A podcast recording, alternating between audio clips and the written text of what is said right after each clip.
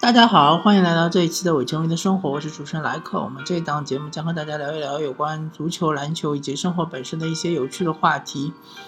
啊，这一期呢，我们不聊体育本身，我们聊一聊体育和体育有关的，嗯，一个很有趣的话题。嗯，首先我们从上一期节目，呃，NBA 里面我正好说到保罗·乔治。呃，他做了一个比较呃，嗯，比较另类的一个决定。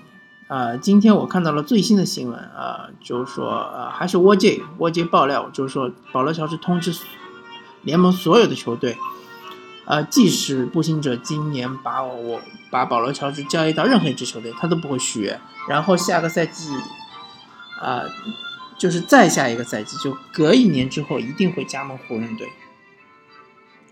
呃，我不评论他这个决定，他对于步行者的影响啊，或者对于步行者对他交易的影响，或者他本身交易价值的影响，或者他对于湖人队的之后的那整个这个舰队模式的这个影响啊，或者是呃各方面的这种影响，我都不谈。那首先有一点是肯定的，就是说。呃，魔术师约翰逊上台之前，他肯定应该已经谈好这个事情了，不然他就没有筹码来上台，没有筹码来告诉董事会说，我一定会把湖人队带到什么什么高度，所以这点是肯定的。啊，然后就是说，整个这一些一系列的对于 NBA 联盟的影响，我都不谈，我们就说一说保罗乔治他这个做出决定这个方式是非常特别的。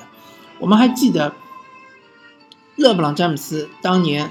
从骑士去到迈阿密热热火的时候，他是怎么做的？他是在最后时刻搞了一个电视直播，所谓的决定一点零，对吧？然后这个电视直播里面，呃，顺便啊，等于是呃赚了一笔直播的费用，然后顺便就告诉克利夫兰说：“我不会再回来了，我要把我的天赋带到南海岸去。”然后就去了迈阿密。OK，然后当他又从迈阿密回到克利夫兰的时候，他也是在最后时刻，就就是他并没有说很早提早就告诉迈阿密热火，告诉帕特莱利我也不会续约，而是在呃很后面的情况下，而且当时呃波什基本上已经答应了火箭队，可能会去火箭队。然后他才通知热火说：“我不会续约。”莱利已经准备给他一份超级大合同了，所以说最后莱利无无可奈何，只能最后啊用超级大合同续约了波什。呃，悲催的是波什最后就生了一个呃威胁到生命的一个严重的病，什么血小板什么的这种呃疾病，然后就终止了，可以说是终止了他的职业生涯。那么我们再看看凯文杜兰特是怎么做的。凯文杜兰特是在啊雷霆队已经做了几笔交易的情况下，雷霆已经把呃呃伊巴卡换到魔术队去换来了奥拉迪波，对吧？而且还啊好像已经签下了小萨布尼斯，就说雷霆已经围绕杜兰特和维斯布鲁克已经。做了调整，阵容调整的情况下，他最终告诉雷霆，而且他是，呃，去了很多球队都去面试过，呃，去跟他们聊过了之后，最后做出决定说去金州勇士，但是我不相信他是在。和金州勇士聊过了之后，才决定去金州勇士。我觉得他肯定是很早之前就已经决定去金州勇士。嗯，我觉得保罗乔治之所以做出不同的方式来宣布这件事情，是经过他严密的，至少他的团队、他的公关团队做过一个严密的计划，然后权衡利弊，觉得他这样的做法是对于。他本身形象是损害最少的一种做法，呃，当然，如果他嗯不现在宣布，而是他就是他虽然现在已经下定决心了，但是他我现在不宣布说我一定会去湖人，然后到了明年，啊，或者说我先和步行者，就是我单单只和我的步行者管理层说，我明年肯定不续约了，但是我不向联盟宣布，那么步行者可能就会偷偷摸摸的想办法把保罗乔治换到其他队去换一些资产回来，但是你换过去那支球队可能就会受到很大的损害，对吧？等于是。呃，一种欺骗的行为，或者是欺诈的行为，所以保罗乔治这样的做法，呃，我仔细想了一想，其实真的就是说是一种非常光明正大，而且是非常对他的形象是非常有利的一种做法。就是说，我们既然已经不，呃，不是最适合，那么我们就分手，而且我是提前告诉你，我们分手。不会让你有个措手不及，也提前告诉整个联盟，就不会让联盟中其他的那些球队变成一个，呃，接盘侠，对吧？嗯，怎么说呢？它是一个非常高明的，我觉得是一个非常高明的一个公关行为，是个非常高明的一个呃维护形象的行为，因为他这么做的话，步行者的球迷至少。大部分的步行者球迷就很难吊起对他的一种怒火，就是说我们辛辛苦苦培养你了，然后你突然转头就去了啊敌人的阵营。但是他毕竟他去了西部，而且去了西部的一支很烂的球队湖人队，对吧？湖人队他真的要遇到步行者，或者在季总决赛遇到步行者，我个人在最近十年，或者是说的。呃，稍微呃想象力丰富一点吧。就最近五年，我应该是看不到希望的。步行者本身也没机会打进总决赛，湖人也没机会打进总决赛。另外，他是真的就是说，他不是最后时刻吊着你，像当时魔术队的霍华德这样的做法，就是说不断的在你等于是球队内部制造一些矛盾，呃，不断的就是让你。管理层在猜测我的想法，到底我是想留呢，还是想走呢？还是我看不惯主教练，所以我才想走呢？只要你炒掉主教练，我就愿意留下来呢？还是说我看不惯总经理呢？还是说我看不惯球队的某些球员呢？就是搞得整个球队人心惶惶。他现在这样，就是提早告诉整个球队，我不会续约了，我不是你的未来计划的一部分，所以你。明年是可以继续用我，但是希望你就提前做好准备，啊，把备胎选好。其实也不叫备胎了，就是把一个代替我的人，呃，扶植起来，对吧？比如说步行者现在可能就会呃全力扶植呃斯蒂文森，对吧？这是一个呃比较高明的，相对于勒布朗、詹姆斯、凯文杜兰特的这种做法。啊，虽然说我不觉得保罗乔治是达到他们的高度了，呃，名气也没他们响，但是同样也是一个全明星球员，也是一个特权球员，他的这个做法相对来说是比较高明的。呃，好吧，那么同样说到一个公关，或者说到一个呃营销，或者是一个形象的维护，我们就把视线从 NBA 从大洋彼岸转到我们国内，转到我们的中国足球。转到我们的中国男足，呃，我不知道大家有没有这么一个呃认可我这么一个观点，就是说中国男子足球队，特别是国家队，现在处于一个非常非常不好的一个舆论氛围之中。嗯，反正就是说，只要国家队比赛，只要他不赢，我就可以踩上一脚，我就可以骂骂他两句，对吧？只要他输，当然，中国国家队目前现在这个水平，你踢到十二强赛这么一个高度，或者说你去和一些很强的球队去踢热身赛，啊，肯定还是输多胜少，对吧？那么只要你输，不管你是什么样子、什么的方式输，比如说你是二比三输给韩国啊，或者是零比一输给伊朗啊，呃，只要你是输，我就。我的舆论就会很有很多很多的负面评价。呃，其实大家以以为中国男子足球队他一贯的舆论的氛围就是这样，其实我告诉大家不是这样的。至少在我很小的时候看球的时候，可能是二十年前，可能是十几年前。那个时候，呃，虽然说国足的成绩也不是很好，对吧？当然比现在要好一点，基本上也能参加个十强赛什么的。但是基本上十强赛也是铩羽而归。啊，亚洲杯呢，当然也成绩要比现在好一点，基本上也能进个四强。但是一些关键的比赛，比如说奥运会，什么九强赛啊，这种奇葩的赛制啊。呃，奥运会的反正出线赛啊，或者是世界杯出线赛，基本上也是输输的。但是国内的舆论环境还是就是说，一般是呃比较失望，但是不是愤怒，就一般就是说，一个是比较失望，一个是会鼓励，嗯，中国足球队，或者说，是会对于呃一些盘外招，就是其他球队的盘外招会。发泄他的愤怒，会转移他的愤怒，转移他的这个舆论的这种负面的压力，就不会把压力压在中国男子足球队上身上。呃，就不知道大家明白我的说法，明白我的意思吗？就是说，毕竟还是我们自己的子弟兵，对吧？毕竟啊，大家还是对于中国男足是寄予希望的。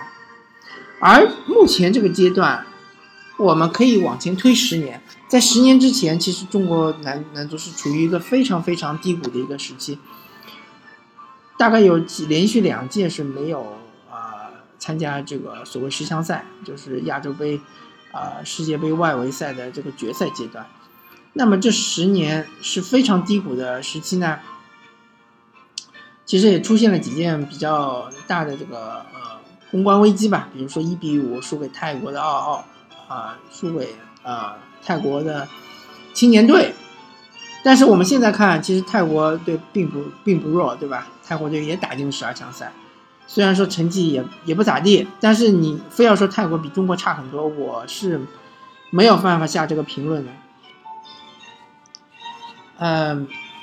怎么说呢？我觉得中国的媒体，包括中国的很多球迷，还是眼光还是停留在二十年前，还是固步自封，还是认为中国男子足球国家队是在亚洲是处于一流的水平。其实远远不是这样，啊，然后包括一些网络的段子手啊，一些呃推波助澜的人啊，还有一些根本不懂足球的人，他们就是借借势营销，拿中国足球来。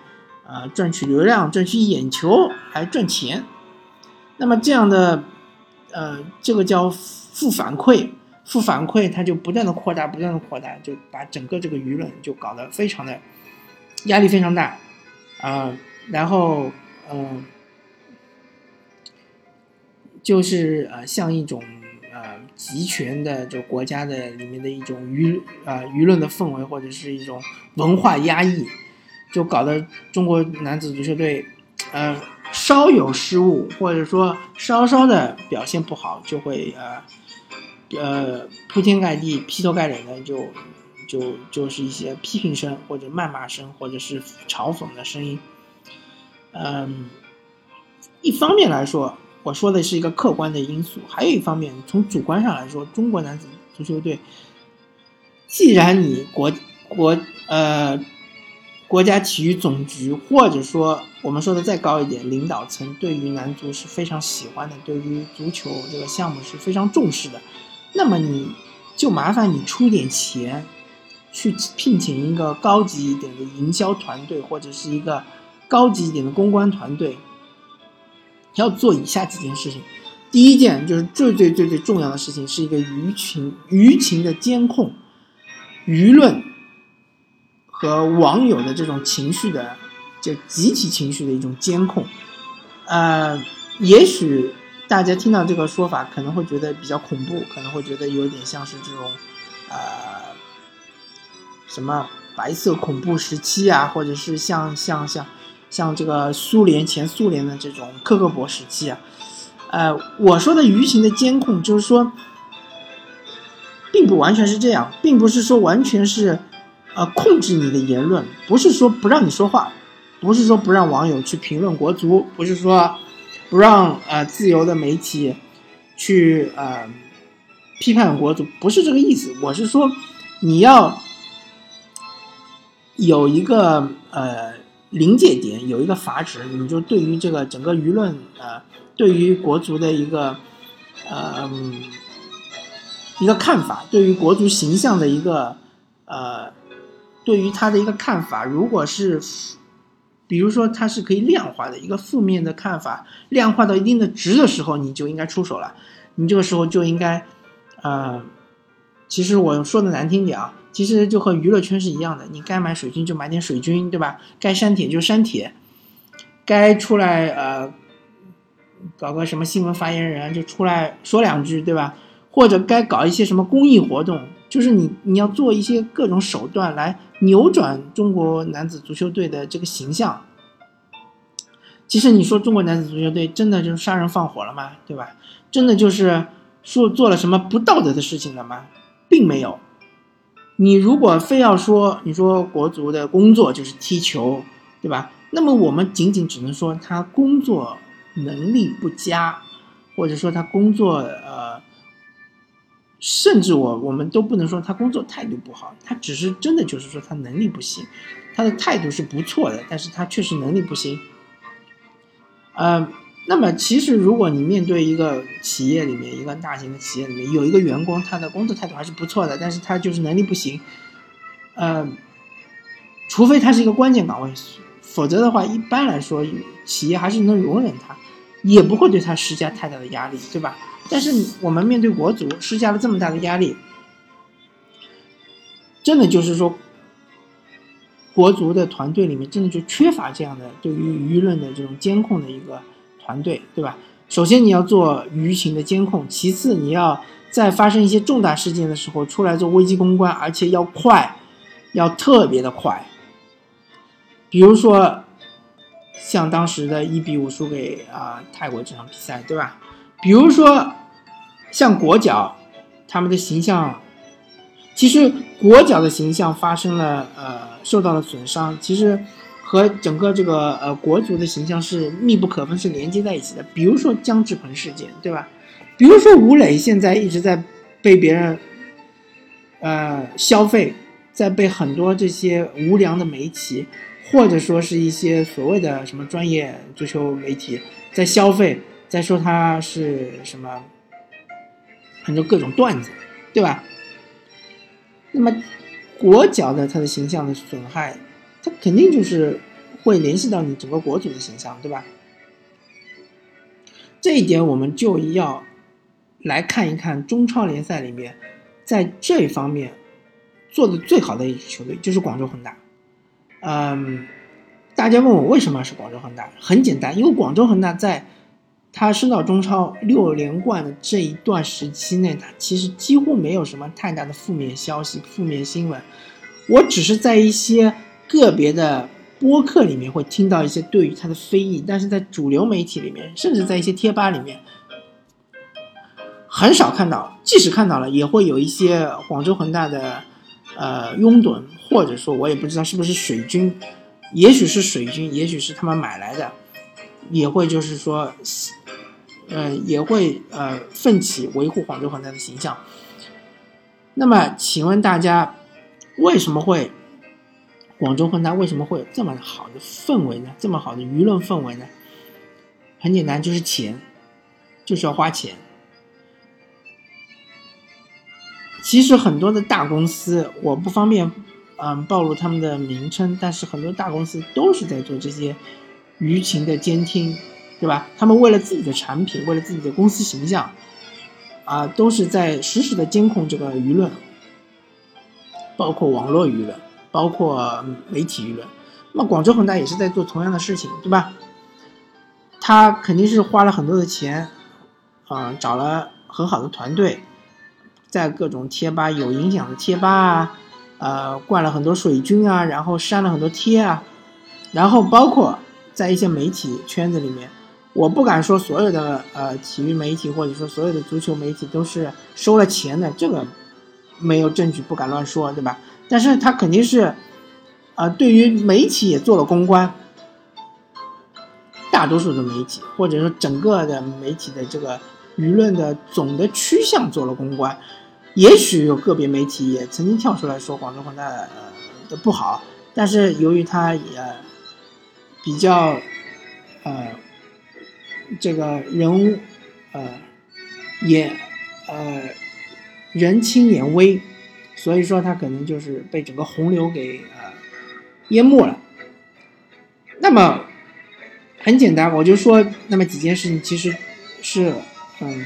很荒谬的是广州恒大做的，但是并没有掀起什么波澜。比如说，二零一三年的时候，他们的队长冯潇霆当时来上港队踢比赛之前的新闻发布会，就是就公开的暗示上港队是受到了裁判的关照，所以整个赛季才能排在啊，当时还是排在广东恒大之前，是排在榜首，对吧？说是一些不可预知的力量，说一些不可控的力量。那么他在公开场合竟然呃敢于有损整个呃联赛的形象，难道中国足协就不应该站出来说些什么吗？不应该给他一些呃惩罚吗？对吧？没有，完全没有。舆论不应该出来说些什么吗？也没有。大家就这件事情就混过去了。而且，二零一三年的时候，上港作为一支，呃，刚刚升上中超，应该是第二年还是第三年，作为一支非常年轻的升班马，竟然被整个媒体围攻，对吧？整个足球媒体，包括网络舆论，不停的在说上港队受到了这个照顾那个照顾，但是最终我们大家看到了，最终结果是怎么样的，对吧？结果是很明显的。为什么会受到这么多媒体的围攻呢？大家不觉得很奇怪吗？那么这个事情我不敢说一定算在广州恒大身上，只是我觉得是很奇怪。那么我就说说广州恒大本身自己做的事情，对吧？比如说当时他踢亚冠的时候，足协给他了一个七万元政策，这个政策不应该受到批判吗？难道我们不应该？只是，难道我们应该仅仅就说足协的问题吗？对吧？就是足协他昏头了吗？难道广州恒大就没有一点点的问题吗？难道他受益的这个俱乐部不应该受到猛烈的批抨击吗？没有。还有一点，广州恒大是从广州恒大。的老板许家印的口中提出的这个观点，我是非常非常不认同，是非常荒谬的。他所谓的俱乐部代表中国足球去踢亚冠，这是狗屁不通的。没有任何一个国家的好的，就是一些我们熟知的联赛，一个国家的一个职业化的联赛里面的任何一支球队去踢洲际的。呃，比赛，比如说亚冠、欧冠，甚至南美解放者杯，或者说我是代表国家去踢的，我是代表整个联赛去踢，没这回事情的，完全没有听说过。这是他的一种偷换概念，是一种民族思想，可以说说的难听点，他是想利用中国的一种民族思想，对吧？来绑架所有的。各地的球迷，我不是你广州恒大球迷，我为什么要支持你，对吧？说的难听点，你踢一支韩国队、韩国的俱乐部，你踢一支日本的俱乐部，你踢一支西亚的俱乐部，为什么要支持广州恒大呢？我可以支持日本俱乐部吗？我可以支持韩国俱乐部吗？我就支持西亚俱乐部行吗？没问题呀，因为你不是广州恒大的球迷，你又你也不是西亚那支俱乐部的球迷，当然可以自由选择了，对吧？你只是一个普通的球迷，甚至于我可以选择我不要看你的比赛，我为什么要看你的比赛？你和我有半毛钱关系吗？由于他的对于整个舆论的一个控制，我可以说广州恒大其实对于整个足球舆论是有一个很强的控制，所以说造成了这个观点成为一个呃 common sense 了，成为一个常识，好像中国足球圈里面所有的人都认可了。我一个俱乐部去踢亚冠联赛，就是为了中国足球的光荣呀，对吧？就是为中国足球争光。那如果你真的这么想的话，我们还要关注十二强赛干嘛呢？就我们中国足球早就已经冲出亚洲走向世界了，我们早就去踢，呃世俱杯了，对吧？我们而且去踢了两次世俱杯了，我们还踢什么世界杯啊？没有必要再踢世界杯了，对吧？我们俱乐部成绩这么好，何必再关注中国足呃男足国家队呢？对吧？所以这是非常非常荒谬的，非常非常愚蠢的一种提法，一种观点，但是竟然被整个足球圈认可了。那就是说明他的公关工作做得非常的好，呃，在这里我对于广州恒大是批判的，但是我对于他所用的方式方法我是赞赏的。我这里也呼吁我们的男足国家队，甚至这个可能就不是国家队能决定的事情，体育总局对于男足这个项目就应该花更大的力气，花更多的钱去找一个。好的团队来做这个舆论、做营销、做形象设计，然后每一支俱乐部，你本身要想一想，你是不是也应该在这方面和广州恒大学习一下，对吧？比如说，就是说上港上港，对吧？你已经被舆论的氛围已经搞成这样了，欺压成这样了，你你手上的球员吴磊，呃，是一个万年背锅侠，对吧？踢不进单刀也要被骂，呃，一脚打门打飞了，后面后防线失误被进球了也要被骂，万万年背锅侠。你的傅欢对吧，在网上说了一句什么乘地铁去啊，也也变成了一个段子段子手的消费的工具。奥斯卡由于这个事情对吧，最近刚刚发生的事情，也是被围而攻之，对吧？呃。还有到到现在为止，本赛季联赛竟然还有人会说上港队受到了关照，我真看不出来哪里受到了关照，真的一点都看不出来。上港队拿了多少个点球？恒大队你拿了多少个点球？对吧？上港队你被罚了多少个点球？反正我就说。为什么会出现这个情况？就是因为你公公关没有做好，你没有很好的公关团队，而且更可气的是，你上港集团，你为什么搞足球？你搞足球就是一个形象工程，对吧？我们所有人都知道，你搞足球不是为了赚钱，包括你申花的绿地集团，你你们这么有钱，你们搞足球不是为了赚钱啊？你们搞足球，一方面可能是政府会给你们一些利好，另外一方面最重要的是一个形象工程。为了提高你的美誉度、知名度，对吧？如果你搞足球搞到后面，你把这个足球队的形象搞塌了、搞烂了、搞臭了，你公司的这个集团的形象能好吗？对吧？所以说，甚至于我觉得，这个我们俱乐部的形象是对于这些国企上岗啊、绿地啊、国安啊、鲁能啊，你们这些国企搞足球。成绩甚至不是最重要的，最重要的就是你俱乐部的这个形象。所以我觉得最失败的就是国安。国安搞了这么多年足球，投了这么多钱，最终可能你在北京是非常非常受尊重，但是你在全国呢？国安，你别忘了中信集团，你是一个央企啊，你是一个全国性的企业，你不是一个北京的地方国企啊，对吧？你的形象你搞好了没有啊？没有。所以我奉劝这些，呃，至少是国企，对吧？或者是那些有追求的民企，你应该要多花点钱在公关上面。其实没有太不需要太多钱的，真的。你一个外援好一点的外援，三四千万欧的外援，其实就这些钱就够做这些事情了。你花花点钱去搞一搞这方面的东西，对吧？去把你的形象搞搞好，把你的整个舆论环境搞搞好，那样你的球员踢球也会轻松一点，对吧？你的俱乐部也不需要整天老总出来出面说这个说那个，对吧？呃，罗金，呃罗呃叫什么？呃罗罗宁对吧？呃，我有点记不太清楚，就是国安队以前的总经理罗宁，也不需要整天出来被大家嘲笑，对吧？说他，呃什么？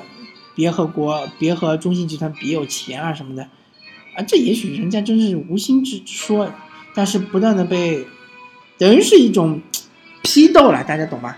就是说翻你的旧历史，把你祖宗八八辈，对吧？上辈子说的话，祖宗八八代的这种这个叫什么？你的社会关系啊，你的这个成分啊，全部挖出来，这没意思啊，对吧？大家都不想这样，所以说拜托，首先你联赛。我我觉得中国足球足协已经放弃联赛了。那么你联赛你不管，OK，那你就不管吧。那你国家队你总没放弃吧，对吧？你搞了这么多乱七八糟的政策，你不就是为了国家队吗？那你妈拜托你花点钱，去请一个团队，让国家队有一个很好的氛围，对吧？大家都鼓励他，不要去骂他，或者骂的声音小一点，或者你就把其实骂的声音删帖，对吧？屏蔽，不要让他球迷看到。说的难听点。然后，俱乐部那些有追求的俱乐部，特别是你这些是国企的，你拿着我们就是纳税人的钱，对吧？你就是想做个形象工程，那你拜托你把你形象做做好，向人家广州恒大学学，对吧？好吧，那么这一期我就聊到这里，啊，感谢大家收听这期《伪球迷生活》，我是主持人莱克，我们下期再见，拜拜。